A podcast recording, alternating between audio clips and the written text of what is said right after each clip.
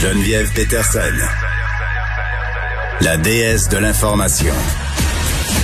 Vous écoutez Geneviève Peterson. Cube Radio. Bon, l'article qui fait tant jaser aujourd'hui les maudits jeunes. Hein? Près de 40 des jeunes adultes au Québec qui n'auraient toujours pas pris rendez-vous pour recevoir le vaccin. On regarde ça, on dit, ah, c'est presque 400 000 jeunes, c'est beaucoup. Là, on a tendance à se dire, ben là, c'est quoi? C'est-tu parce qu'ils s'en foutent de la société? C'est-tu parce qu'ils sont complètement irresponsables? Moi, j'ai l'impression que c'est un petit peu plus compliqué que ça. Qu'est-ce qui explique euh, cet écart-là? Comment on convainc cette tranche de la population d'aller se faire vacciner? Est-ce qu'ils lambinent euh, juste pour lambiner ou est-ce qu'ils ont vraiment l'intention de pas y aller?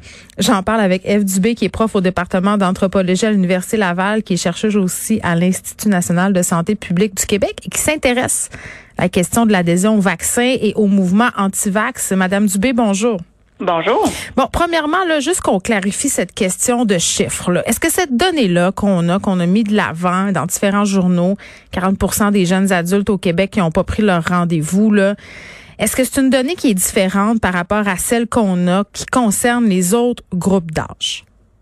Mais je pense qu'au début, lorsqu'on ouvre des plages horaires, ils, ils se remplissent pas, peut-être pas nécessairement automatiquement. Nous, on fait des sondages régulièrement où on sonde les Québécois puis on pose toutes sortes de questions. Quand on parle d'intention de se faire vacciner, ça demeure que c'est 76% des 18-24 qui ont l'intention de se faire vacciner. Donc, il n'y a peut-être pas nécessairement un, un gros phénomène d'hésitation à la vaccination dans, dans ce groupe-là. Bon, euh, puis il faut se rappeler aussi que ça fait pas très très longtemps que la vaccination a été ouverte pour cette tranche d'âge-là. On attend. Euh, Qu'est-ce qui peut expliquer cette attente-là, cet écart-là qu'on retrouve en ce moment? Ben, on sait que ce qui motive beaucoup les comportements, c'est la perception des risques. Donc, plus on a peur de la COVID, plus on est motivé à se protéger. Donc, généralement, plus on est enclin à aller se faire vacciner. On sait que la perception des risques de la maladie, elle augmente avec l'âge. Donc, plus on est vieux, plus on a peur et donc, mm. probablement, plus on est motivé à aller chercher notre vaccin. On sait aussi que les jeunes sont moins à risque, donc ont moins peur et de, donc peuvent possiblement être un petit peu moins motivés à aller prendre rendez-vous pour se faire vacciner. Il y a d'autres stratégies pour les rejoindre. On sait que d'offrir la vaccination dans des plages sans rendez-vous, par exemple, ça, ça peut fonctionner très bien. D'aller dans les milieux, d'aller plus près des jeunes. Bon là, le cégep, l'université, c'est pas euh, l'endroit, mais on sait que quand plus on offre le vaccin facilement, meilleure est l'adhésion dans ces groupes d'âge plus jeunes. Oui. Envoyons, euh, envoyons des équipes volantes vacciner les jeunes dans les parcs. Je pense que là, on pourrait trouver preneur. Ben, on rigole, mais à, dans, en Nouvelle-Écosse, à mm-hmm. Halifax, il y avait une grosse éclosion d'oreillons.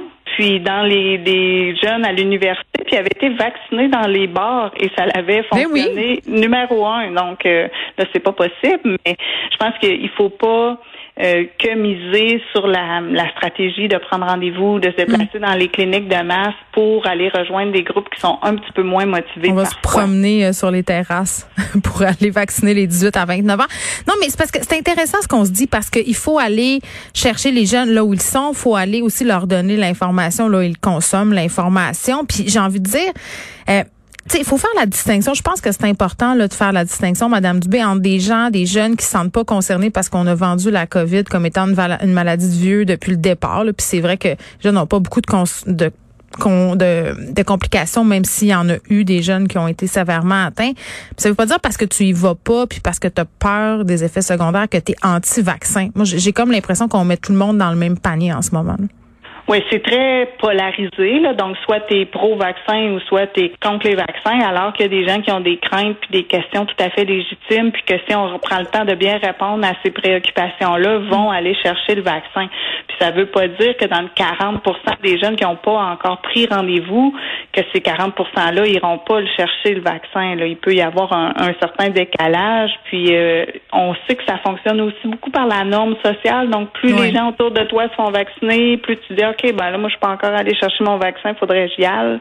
Donc là, ça peut me motiver aussi on peut pas nier euh, quand même. on a Martin Geoffroy ici à l'émission là qui chronique le vendredi, qui nous explique un peu le, les processus de radicalisation. C'est son champ d'expertise, beaucoup intéressé au mouvement conspirationniste. Nous a dit quand même que ça touchait beaucoup les jeunes, ce mouvement-là. Là, il y a des, des personnes dans la vingtaine qui adhèrent beaucoup aux théories du complot. Est-ce qu'on peut euh, attribuer en partie à ces théories-là le fait qu'il y ait certains jeunes qui ne veulent pas aller se faire vacciner? Ben tout à fait, parce que on sait qu'il y a eu vraiment toute une désinformation entourant les vaccins par mm. ces mouvances-là, et ça dès le début de la pandémie. Donc avant même qu'il y ait même un vaccin de disponible, il y avait déjà de la désinformation autour des vaccins. Là, on voit des gens qui ont peur des personnes vaccinées parce qu'ils pourraient exécrer le virus puis les contaminer, un virus qui n'existait pas. Donc c'est sûr que toutes ces idées-là peuvent euh, euh, faire en sorte que quelqu'un n'ira pas se faire vacciner. Je pense qu'aussi, euh, on, sait que c'est un vaccin qui peut donner de la douleur au bras. On sait qu'il y a certains effets secondaires. Si on est, on n'a pas très peur de la maladie, puis qu'à court terme on n'a pas de bénéfice direct de se mm. faire vacciner, peut-être qu'on n'a juste pas le goût de avoir mal au bras pendant deux jours. Tu sais, il peut y avoir toutes sortes de petites barrières et qu'il faut qu'il faut adresser avant mm. de croire qu'on est face à un groupe de complotiste, anti-vax, euh, Ouais, ouais, je, je comprends. Puis, puis il y a toute cette euh, cette idée selon laquelle on a juste à dire, ben écoute, euh, le jeune, hein, si t'es pas vacciné, ben t'auras pas accès aux terrasses, t'auras pas accès au cinéma, t'auras accès à rien finalement. Donc de faire euh, miroiter, si on veut, des conséquences négatives, ça, est-ce que c'est c'est une bonne stratégie ou une mauvaise stratégie? Ça peut fonctionner. Ça a aussi des effets pervers. Puis je pense qu'avant de se rendre là, il faut s'assurer d'avoir euh, bien rendu le vaccin accessible. Donc d'avoir fait tous les efforts nécessaires pour rejoindre les gens avant d'imposer des des contraintes ou des. Euh, je pense qu'on peut le vendre aussi d'un point de vue positif. Là.